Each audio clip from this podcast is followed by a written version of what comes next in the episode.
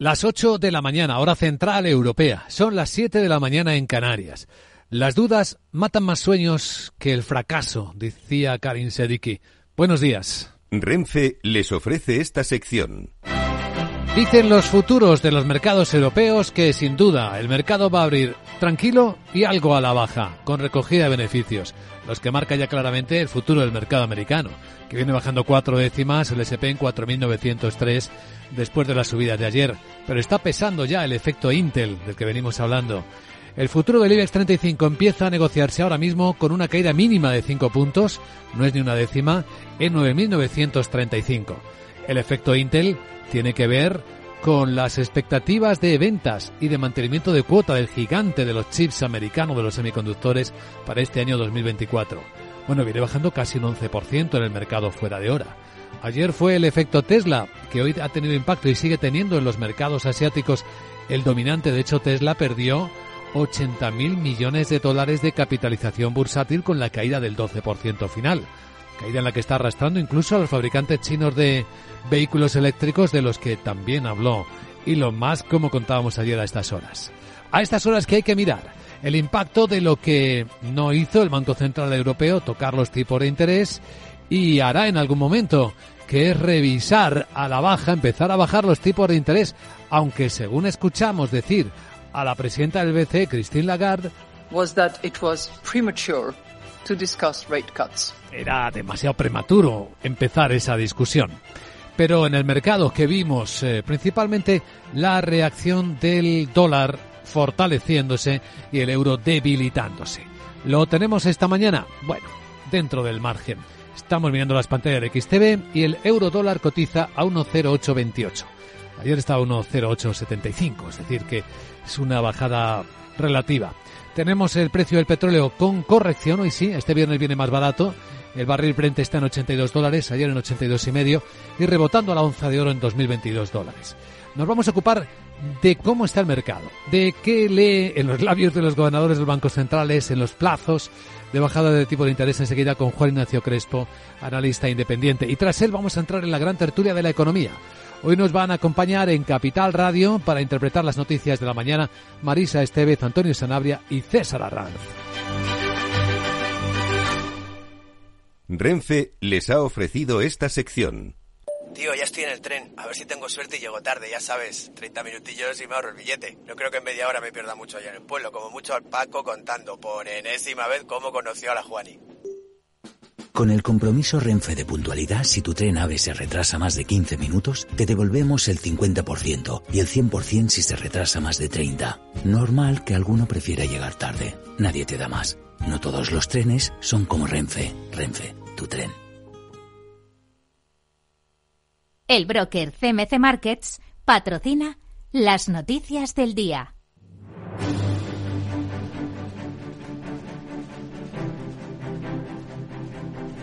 Y será una de las noticias del día si la Corte Penal Internacional acepta las medidas cautelares que pide Sudáfrica, quien ha acusado a Israel de estar cometiendo genocidio en Gaza. Miguel San Martín, buenos días de nuevo. Buenos días. El grupo islamista jamás asegura que cumplirá el alto el fuego, que puede ser la medida cautelar que decrete esa Corte Penal Internacional, una medida que el gobierno de Israel ha asegurado que ella no contempla eh, Qatar, el portavoz de Hamas, Osama eh, Hamdan, señala que podrían además proponer un canje de prisioneros.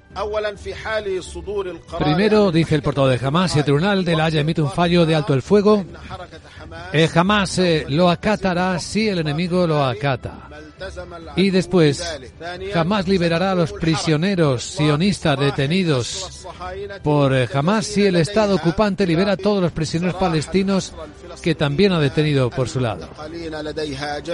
El fallo de hoy en la Corte Internacional de Justicia no abordará la acusación central del caso, es decir, si hubo genocidio, sino que se centrará en la intervención urgente solicitada por Sudáfrica. Además, según The Washington Post, el presidente de Estados Unidos, Joe Biden, ha encargado al director de la CIA que busque un acuerdo entre Israel y Hamas. Novedad en las tensiones en el Mar Rojo. China ha pedido a Irán ayuda para frenar los ataques a barcos en el Mar Rojo por parte de los rebeldes hutíes del Yemen que el propio Irán está respaldando. Y es que se muestra preocupado porque esos ataques han elevado el coste del transporte marítimo y los seguros al interrumpir una ruta comercial clave entre Asia y Europa que utilizan mucho los barcos eh, chinos.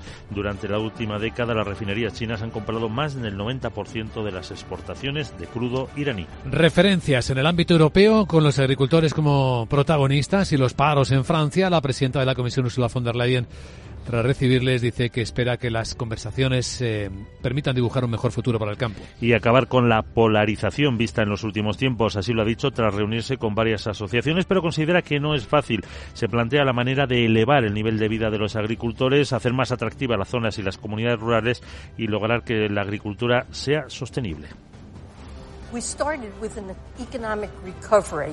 El quien habla es Janet Yellen, estamos hablando de von der Leyen, de la presidenta de la Comisión Europea, que creo que podemos escuchar. Sí. Ella dice que una visión común sobre el camino a seguir no es eh, ciertamente una tarea fácil. Dice ser plenamente consciente de ello. Pero también es una inmensa oportunidad la que tenemos aquí, una oportunidad para dar forma al futuro, una parte esencial de para la economía del mañana, una oportunidad para preservar una parte esencial de nuestra alma europea, nuestro modo de vida, porque todos dependemos del campo. Los sindicatos agrícolas franceses amenazan hoy con bloquear París si el gobierno no atiende sus reivindicaciones en contra de la importación de productos de otros países. En España también hay preocupación por los transportistas que siguen pidiendo una reunión todavía no sin cita al ministro el nuevo ministro de Transportes, Oscar Puente. Y en el lado económico, una cifra, los planes de pensiones. El patrimonio en España subió el año pasado en más de 8.400 millones de euros, que es un crecimiento superior al 7%. En roza ya los 122.400 millones de euros. Según la patronal Inverco, el rendimiento de estos productos de ahorro e inversión ronda el 9% del año pasado. Eh, destaca el aumento de ese rendimiento del 19% de los planes de renta variable y el menor fue los planes de renta fija a corto plazo que se quedaron en el 3%. Y en la agenda del viernes, ¿qué nos traes, Sarabot? Buenos días. Muy buenos días, ya sabes que hoy es... Y otra cosa de las que te digo siempre es que... Pero lo que tu cuerpo no sabe es que ya tenemos el índice GFK de clima de consumo de febrero en Alemania que atención atención ha empeorado cuatro puntos respecto al mes anterior cuando se esperaba una mejora. En ese país nos queda por conocer el informe mensual del Bundesbank. En España el Instituto Nacional de Estadística publica la encuesta de población activa del cierre del ejercicio 2023. En la zona euro tendremos datos de masa monetaria M3 y cifras de préstamos a sociedades y familias. Italia subasta deuda. Y en Estados Unidos la referencia más importante será el deflactor de consumo privado de diciembre. Además se publican ventas de viviendas pendientes. Bueno Luis Vicente vamos a escuchar Juan Ignacio Crespo para que nos cuente cómo ve los markets y si habrá o no recesión. Como buen viernes termino en ciernes para que no confraternes y no te consternes. Jeje, qué rima más difícil me he buscado para un... chao. Sí, chao. Mejor que lo dejes aquí, querida Sara. Enseguida ya en serio, vamos a ver si somos capaces de leer correctamente los mercados y anticipar los próximos movimientos. El broker CMC Markets ha patrocinado las noticias del día.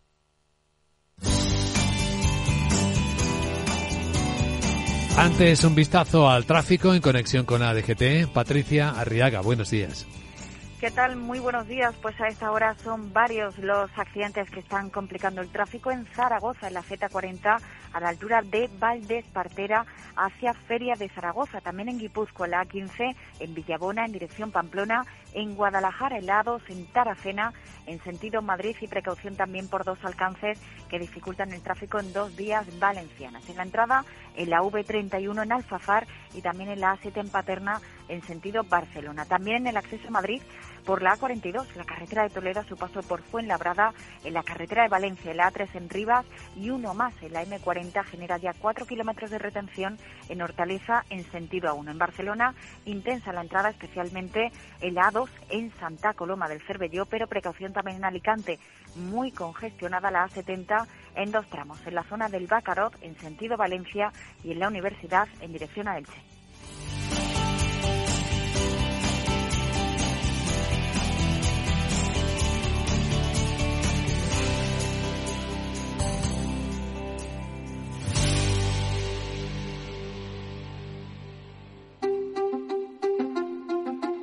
Hay infinitos motivos para venir a Andalucía.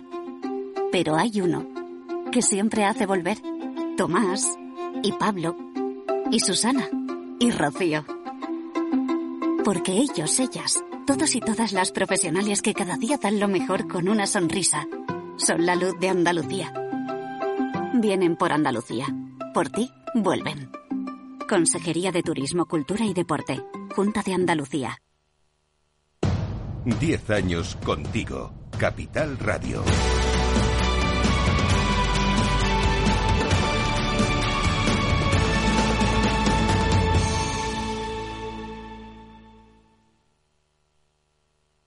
¿Qué es ir más allá?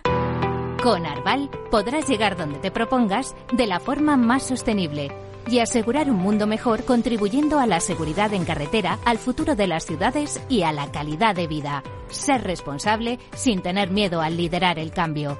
Arval, la transición energética arranca aquí. Más información en arval.es.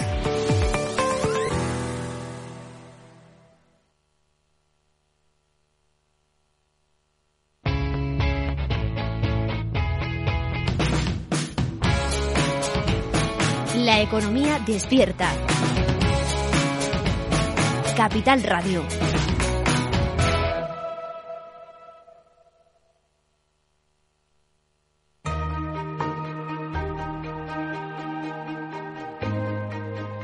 La entrevista capital.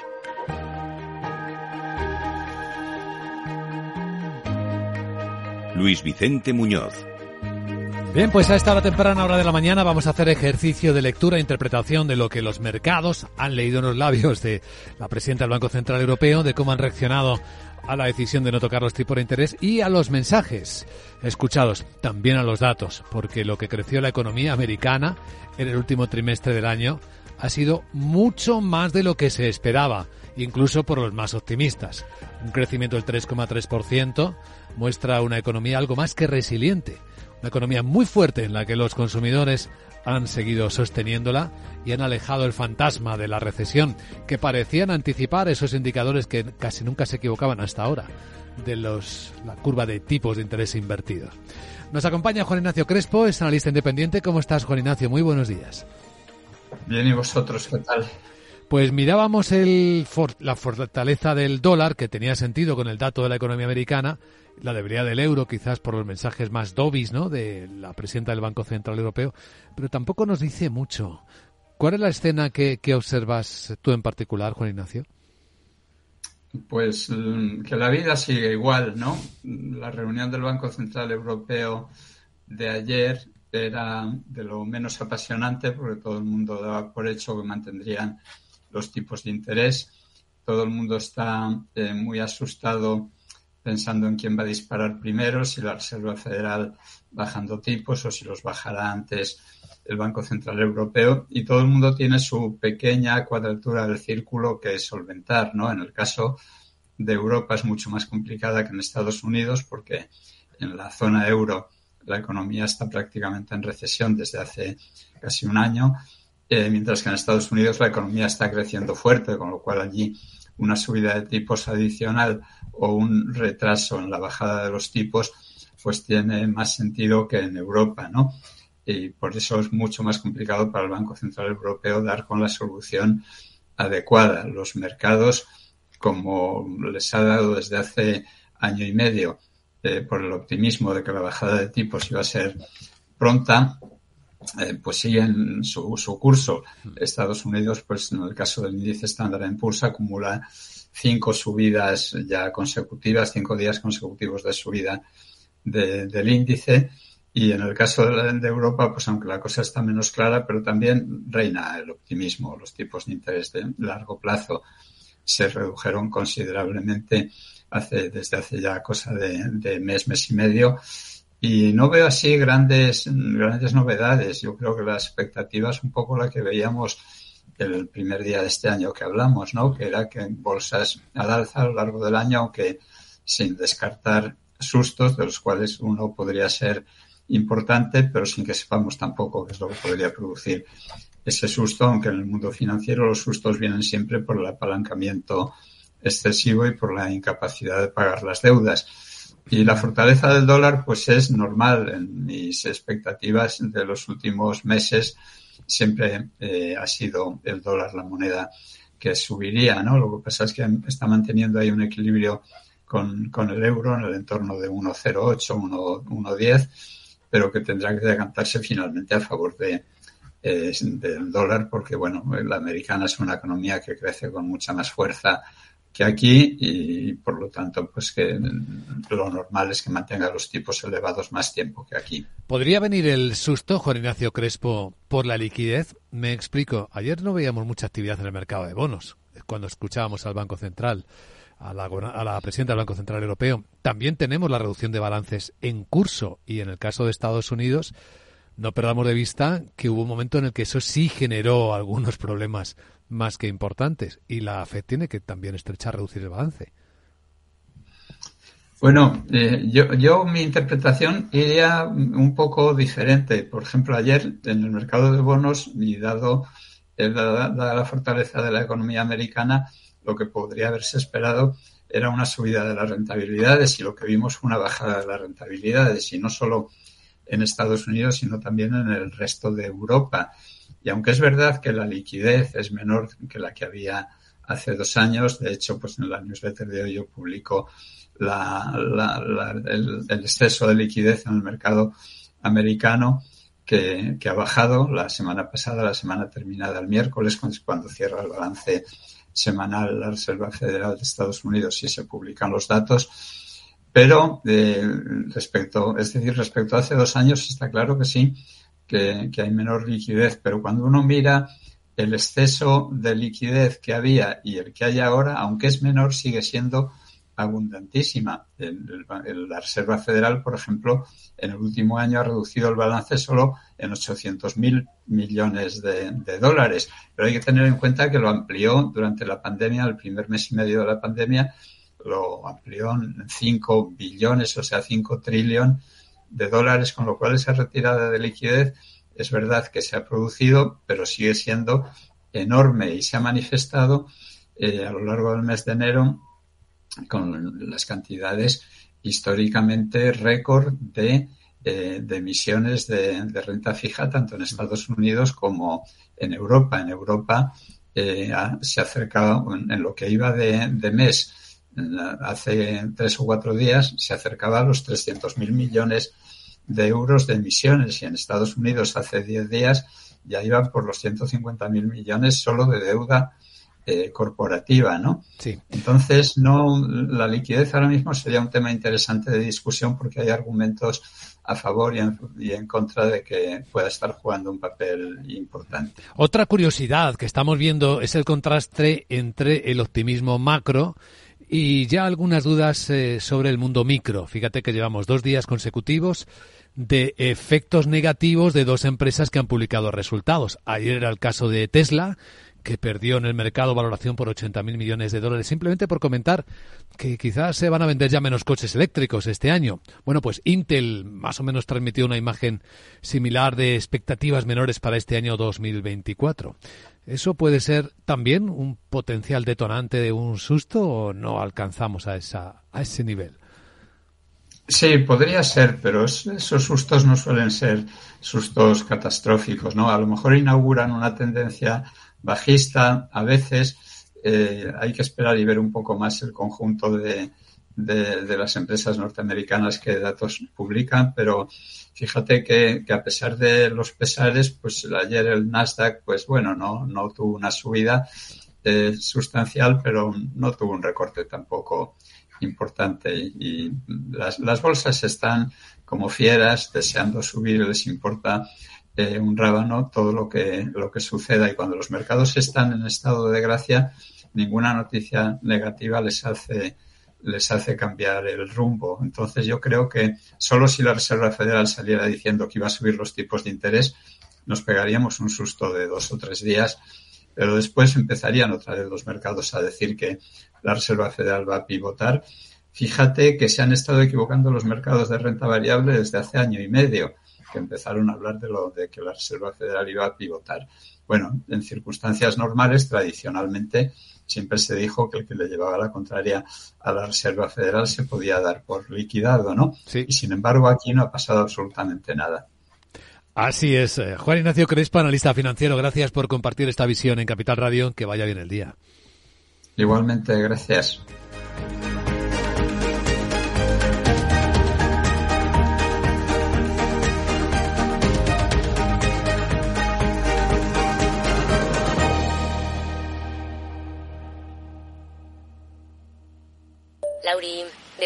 La despedida la hacemos en Andía. Prepara el bikini. Lauri, que en Andía vive el ex de Jesse. Que nos vamos a Málaga. Lauri, que no. Que dan mal tiempo. A Bilbao. Pinchos y party. Lauri, una cosita. Que al final es despedida conjunta. Te hago administradora del grupo que no puedo más. En Renfe tenemos más de 1500 destinos para que siempre puedas llegar a donde quieras llegar. Nadie te da más. No todos los trenes son como Renfe. Renfe, tu tren. Ya está aquí la gran guía de la vivienda de expansión, una guía útil para saber dónde es más rentable comprar piso. Acceda a este completo análisis del precio de la vivienda en las principales ciudades españolas. Descubra si es buen momento para comprar y qué rentabilidad puede obtener con el alquiler. Sepa cómo conseguir las mejores hipotecas y conozca los impuestos que hay que pagar. Este fin de semana la gran guía de la vivienda gratis con expansión. Capital Radio, 10 años acompañándote.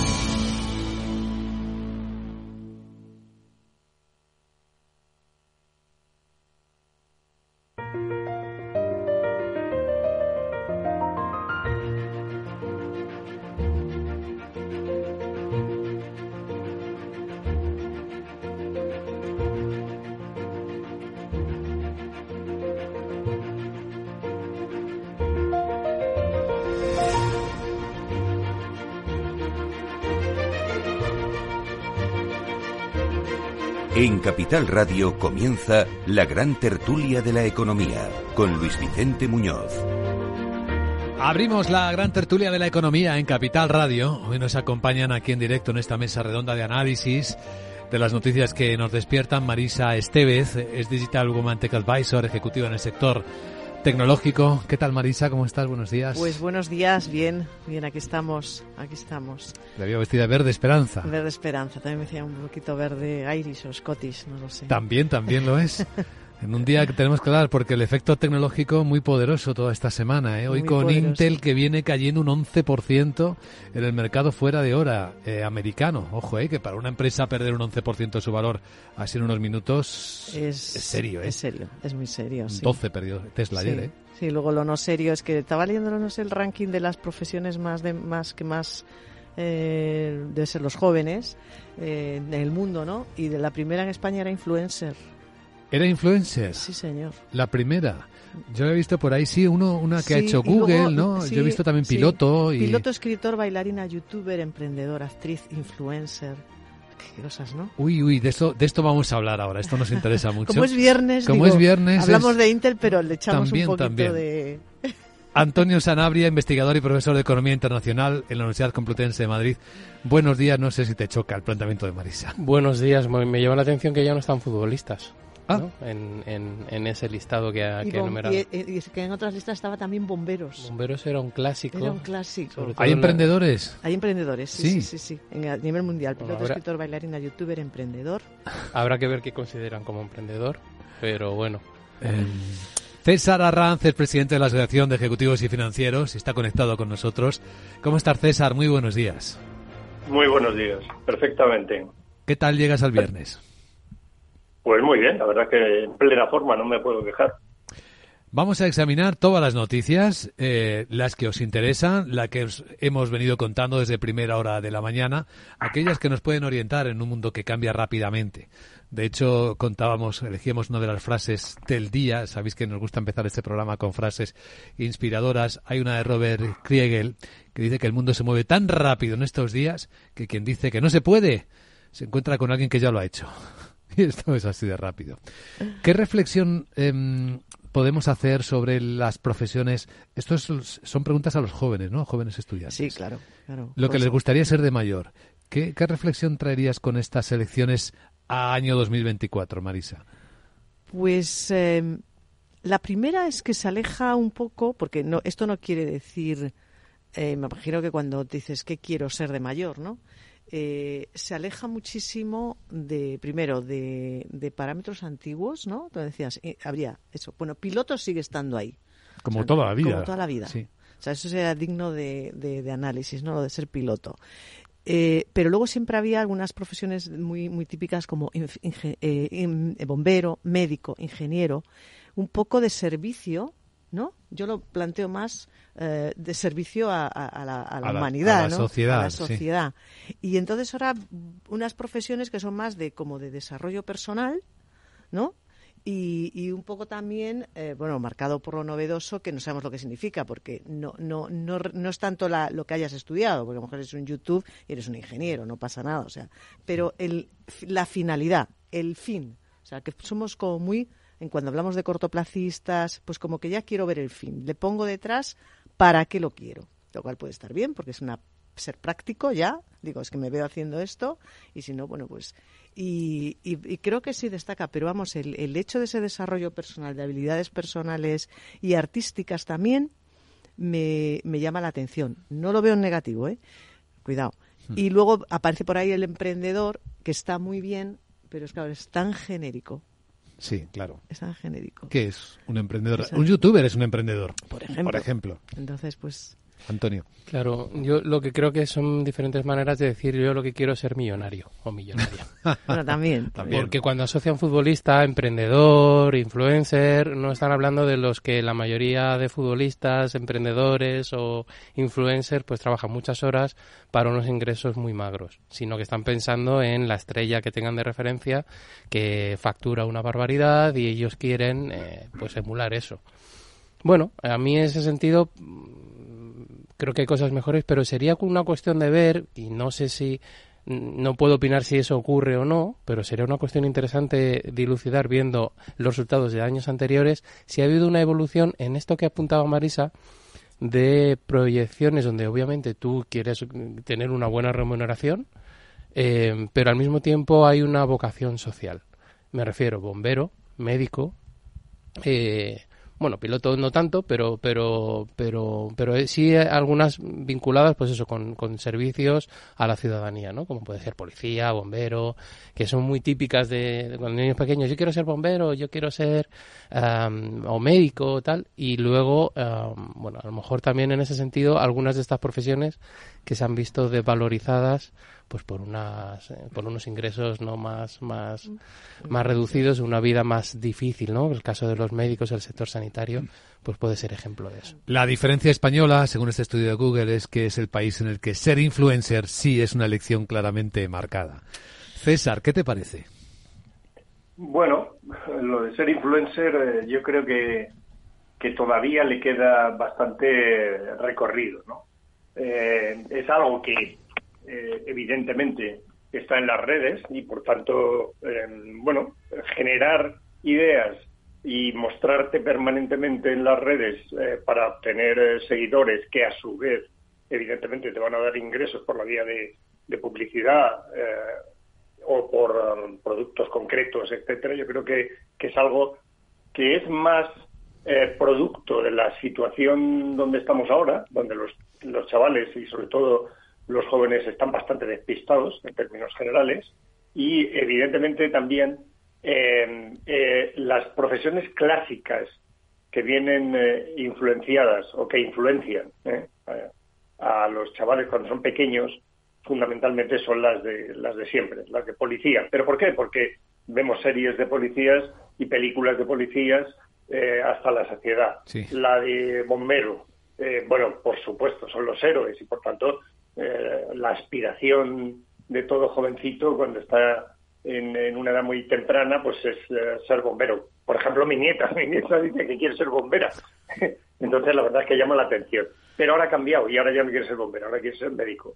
Entonces, yo creo que son las eh, profesiones que vemos por todos los sitios, que están en todas las en todos los medios, en todas las televisiones, en todas las series, en todas las películas y por tanto hay una influencia muy grande de ese entorno mm, respecto a precisamente cómo se visualiza y cómo se idealiza por parte de, los muy pequeños y también de los jóvenes esas profesiones. Pero yo creo que el camino eh, real va por otro lado, va por, por la tecnología, fundamentalmente por la inteligencia artificial, sin ninguna duda, y por tanto, pues eh, guste o no guste, yo creo que este es el camino si uno quiere acertar. ¿eh? pues sí, unos apuntes de campo que pueden ser interesantes en esta gran tertulia de la economía. ¿Cómo lo sabe Google? Pues como lo sabe todo. Google no encuesta a la gente.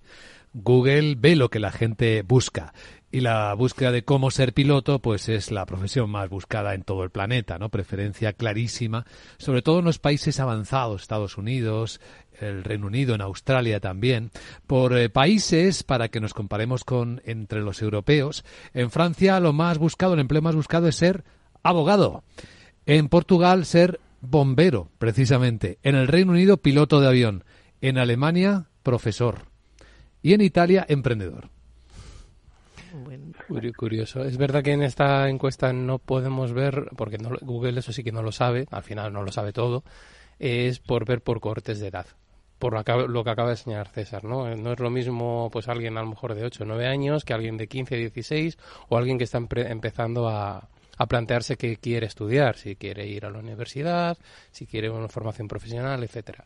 Sería interesante en ese sentido ver cómo unos y otros se mueven. Pero también es curioso esto que acabas de comentar, de, ver las diferencias entre lo más demandado o buscado por países. Sí, porque creemos que el mundo es uniforme, pero no, lo, es tanto. ¿eh?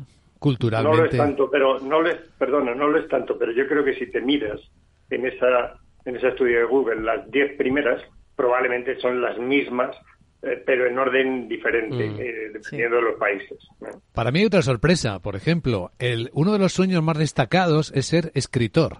Esta es la elección, por ejemplo, en Bélgica, Dinamarca, Países Bajos, Holanda, Finlandia, Estonia, Letonia, en el norte de Europa. En el este de Europa, la profesión de escritor es muy deseada. Países más lectores. También. países, son países más lectores, pues igual que hablaba, se ha hablado hace un momento, comentaba César de los policías, vemos la referencia de los policías continuamente en la televisión, supongo que influye también que algunos de tus héroes y heroínas son estos que escriben las novelas y cuentos que tú lees. Pero no nos choca que en el mundo audiovisual en el que vivimos, en el que la gente va pasando el scroll en Instagram a toda velocidad y que no se lee, el choca, escritor? choca y alegra. Porque en la universidad, por ejemplo, cuesta Dios y ayuda que lean algo que no sea un blog, por ejemplo. O sea, un capítulo de un libro es, vamos, totalmente impensable. Vamos, a un profesor se le escucha más si tiene un blog y le leen el blog que, en la propia clase. Sí, sí. Y si tú das tu clase en un vídeo, el vídeo es más interesante que la clase, aunque es la misma persona y está diciendo lo mismo. Y las mismas cosas. No es cierto. Estamos en la gran tertulia de la economía, dando fe y constatando y analizando cómo está cambiando el mundo. A continuación, pues analizamos algunas de las cosas que están pasando hoy de las historias empresariales.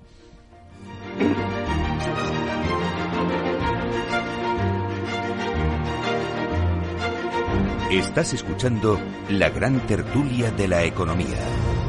Luis Vicente Muñoz.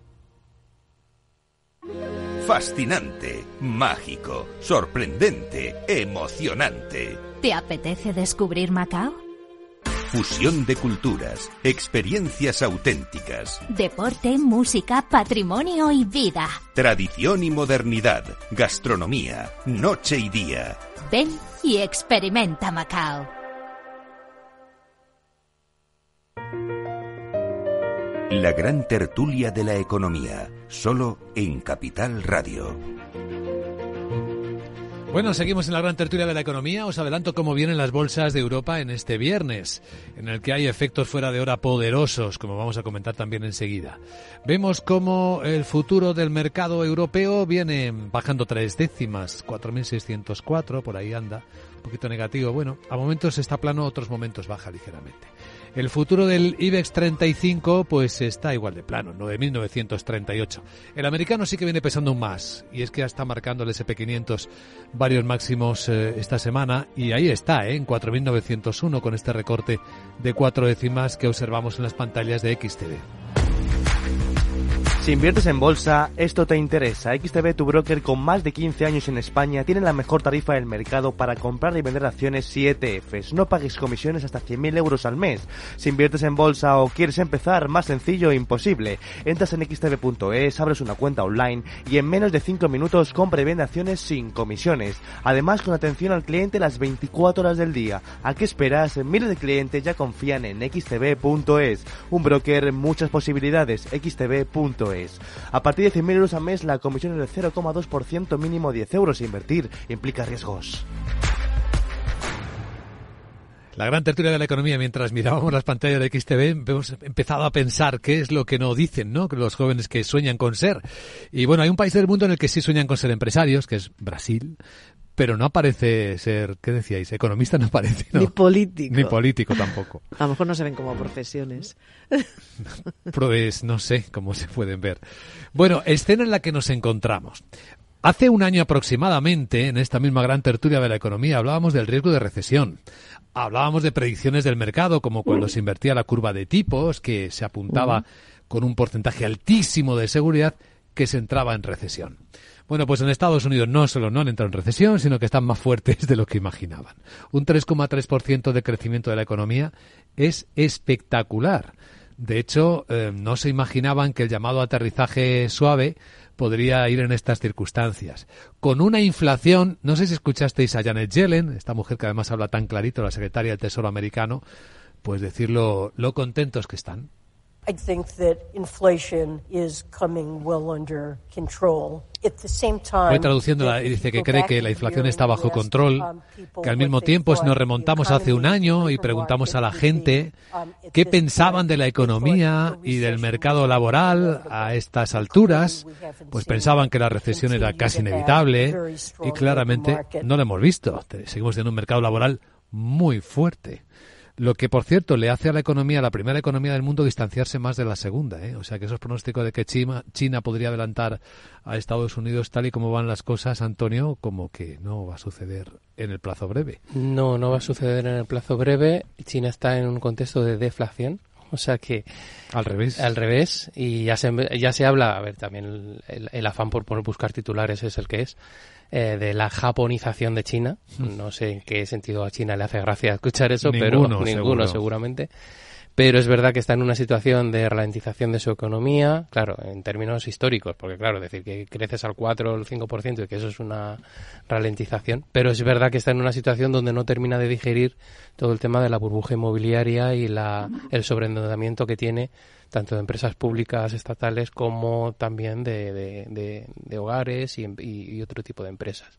Y mientras Estados Unidos está sorprendiendo al alza, porque aunque algunos no veíamos tan clara esa recesión, eh, sí que se apuntaba en todo caso una ralentización. Y lo que vemos es que incluso Estados Unidos está más fuerte de lo, de lo, de lo esperado. Así que vamos a ver hoy en España los datos de la EPA, mm. que se espera que haya unos datos donde el, la evolución del empleo el último trimestre sea comparativamente algo más suave, pero también, sin comparar con el nivel de dinamismo de Estados Unidos, sorprende el comportamiento del empleo con respecto a lo que se, a lo que, a lo que se esperaba. En este sentido, la, digamos, el, el, el, la parte mala de la historia, o donde está un poco los vaticinios más lúgubres, es el caso de Alemania. Sí. En, digo por, por citar en, en, en, la eurozona. A ver qué impacto tiene que la locomotora está ahora mismo gripada, ¿no? Está claro, César, que los europeos estamos más flojos.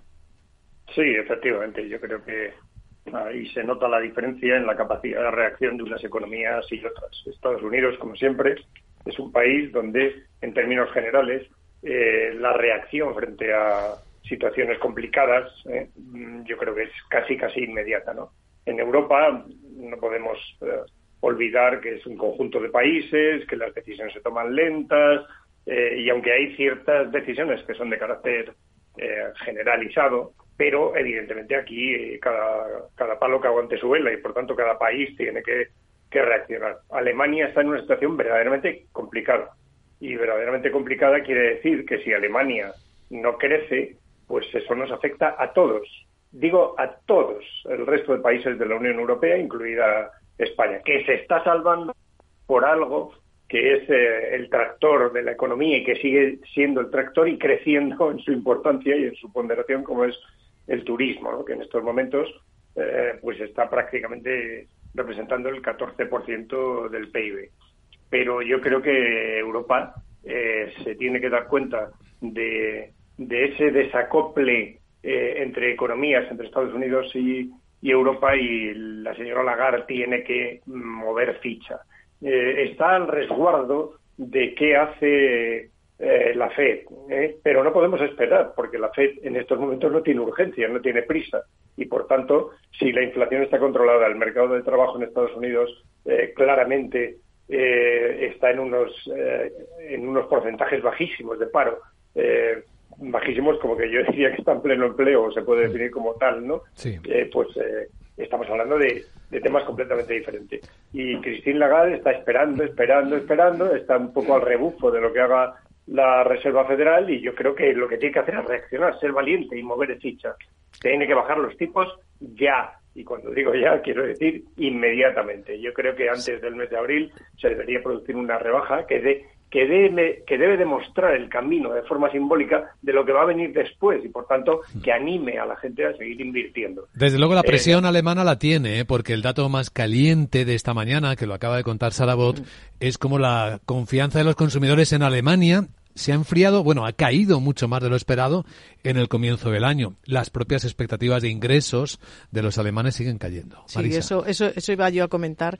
Eh, si nos centramos más, bueno, por supuesto, el mercado laboral en Estados Unidos siempre vas siempre da sorpresas luego positivas, baja un poquito, pero van positivas. La tasa de paros. Exacto, nada. Y, sobre todo también eh, va a ser mucho más, todavía vamos a tener mejores noticias de Estados Unidos, aunque sean cocinadas, estando en año electoral, no te queda otra, es cuando más los presidentes americanos hablan sobre todo y se centran en sus cuestiones internas. Abandonan un poco toda la política exterior, porque esa no le da satisfacciones para que te elijan como para ganar elecciones, pero sí empezar a calentar las noticias internas. Has oído a Yellen, ¿no? Hablar del éxito de las Bidenomics. Exactamente, o sea, y empezaremos a ver, y bueno, pues al final todas esas noticias positivas, que muchas, claro, tienen detrás, tienen que tener su fundamento.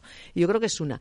Y, y eh, un poco volviendo a, tu razonamiento, como estamos hace un año, es que justo hace un año además veíamos una como un escenario energético eh, como un cataclismo. Hmm. Y no, no realmente no ha sucedido. Hmm.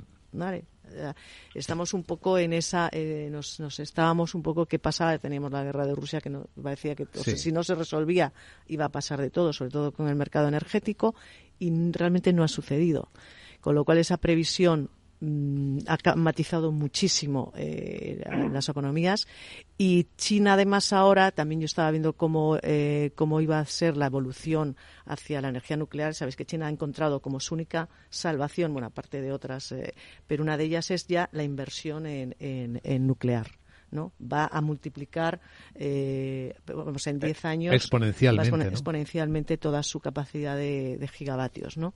Estados Unidos va a montar, está pensando en montar una, una central más, o sea, van de uno en uno. China es multiplicar por cinco lo que tiene. Sí, uno de los grandes esfuerzos es. Eh, Porque yo creo que eso sí que ya. del carbón, ¿eh? Exactamente. Están pidiendo un esfuerzo a la sociedad, además, un sacrificio muy alto, ¿no? Exacto, pero van del nivel de, de, montar centrales nucleares, de montar las mínimas, las las small, las small nuclear. Las pequeñas nucleares, sí, Para ponerlas al lado de, una, de un centro industrial, te pones ya una nuclear que te da o sea, están buscando todos los mecanismos habidos y por haber. Entonces ahí volverá a ser otra vez, imaginemos, eh, eh, una forma de, resurgir también. Aprovecho para recordar una suerte que tenemos los europeos al hilo de lo que cuenta Marisa, y lo explicó aquí la presidenta del mercado eléctrico español, una fortuna que nos encontramos, la sequía en Panamá mm. que el canal de Panamá esté como está, está haciendo que buena parte del tráfico de gas natural licuado y de petróleo americano venga hacia Europa en vez de ir hacia Asia y se hace a precios más baratos. O sea, fijaos cómo hay una componente tan, que nos cambia la ficha ¿no? de, del tablero y, no te beneficia o en otro caso. Entonces yo creo que hay unos componentes que son los más grandes, los de más eh, calado, que están influenciando mucho. Bueno, pues de todo esto es lo que hablamos habitualmente y hoy tenemos que dar un minuto de Intel, ¿no? Porque aquí en cuanto una empresa dice que este año va a vender menos o que puede perder cuota, empieza a ponerse todo el mundo nervioso. Ayer Elon Musk dijo que los chinos, los fabricantes de vehículos chinos eléctricos iban a arrasar el mundo si no se les ponían aranceles porque eran muy buenos y que ellos ya estaban notando que vendían menos, que iban a, a tener menos demanda. Y hoy es Intel el que parece que empieza a estar también en unas circunstancias. Por eso hay que tener cuidado, por eso hay que tener cuidado con las eh, apreciaciones que se hacen. En Estados Unidos, evidentemente, la economía en términos generales va estupendamente. Todo lo que se refiere a tecnología y en este caso inteligencia artificial va de miedo y por tanto y eso lo refleja el Nasdaq y, las FAN. Eso no hay nadie que, eh, que lo pueda negar, ¿no? Pero también hay excepciones y hay que tener cuidado. Por ejemplo, Intel ha caído eh, en, el, eh, en, el ejercicio pasado, que ha presentado sus cuentas, que ganó 1.689 millones de, dólares, lo cual representa un 79% menos que el año anterior, ¿no? Y esto, en realidad, es que viene de que ha caído la facturación de Intel un 13% eh, hasta los 54.228 millones y ya ha dejado de ser el líder desde el punto de vista de la facturación, donde eh, hay otras empresas, claramente como Nvidia y Advanced, Advanced Micro Devices, que la han eh, pasado y la van a seguir pasando. Es verdad que todo eso viene de, yo, mi opinión, es que viene de una gestión inapropiada que no ha sabido ver eh, la evolución del mercado, que es claramente positiva en lo que se refiere a todo el tema de microchips. Claro, es que según qué, chips fabrica, ¿no? Si es para PCs, tienen menos vida que si es para IA. Y Intel está especializado, por ejemplo, en PCs. Claro, claro, es lo justo lo que, lo que, lo que podemos comentar. Es que hay que ver un poco la complejidad y las apuestas que tiene que hacer Intel para, para ver con quién competir, porque realmente podemos pensar que Intel es Intel contra todos, ¿no? Porque Apple desarrolla a su vez sus, sus propios su propia eh, procesadores, ¿no? De alguna manera. Todos fabrican para todos, pero al fin y eso sí que es un qué alianzas tengo que hacer con quién. De hecho, eh, sabéis que está la tecnología Intel para los PCs y la ARM que la utilizamos, por decirlo fácil, en dispositivos más pequeños móviles. La gran diferencia es que Intel, el procesador de PC, es mucho más eficiente, hace muchas más cosas, pero necesita más energía. Por eso en un PC no te importa porque estás conectado. En un dispositivo pequeño lo que prima es la es la es la, energía, ¿no? Entonces ahí ya es la primer, el primer gran debate, ¿no? Entonces si vas a vender menos eh, equipos que consuman más energía, pues ya tienes que decidir qué hacer o qué no hacer.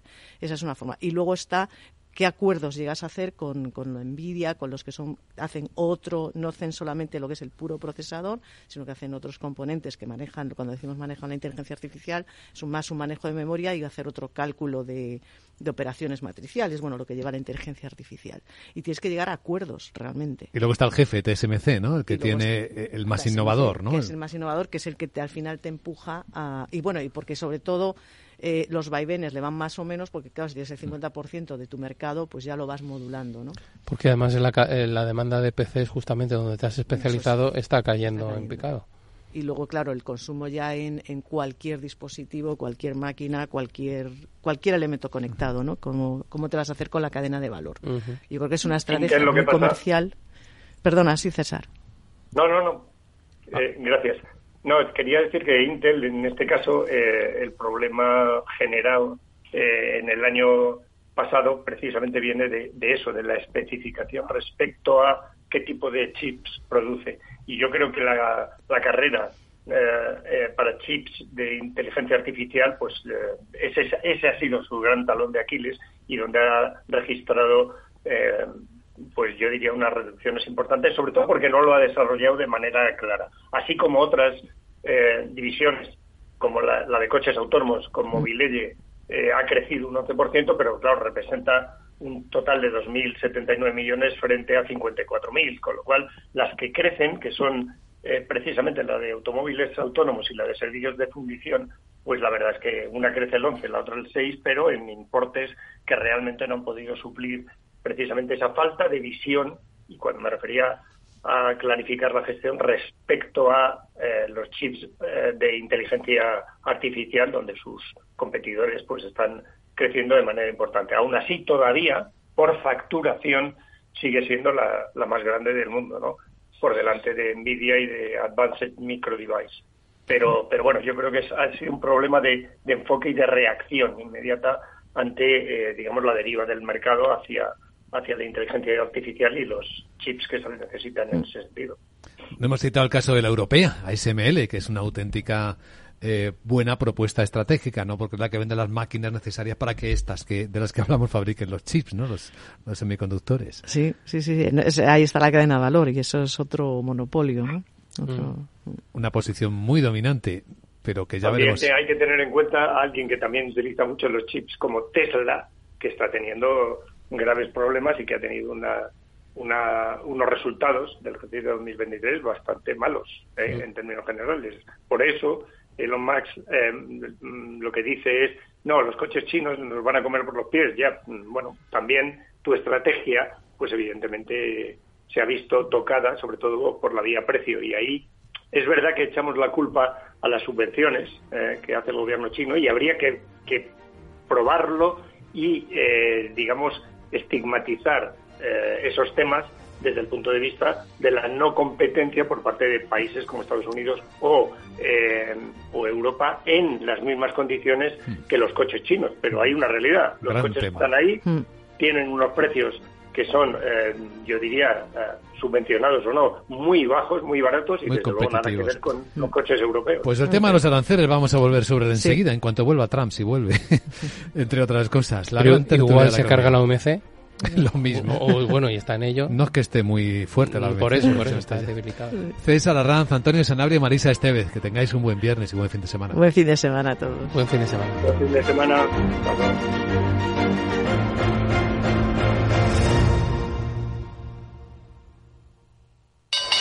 ¿Te interesa la bolsa? Invierte en acciones o fondos cotizados sin comisiones hasta 100.000 euros al mes con XTB.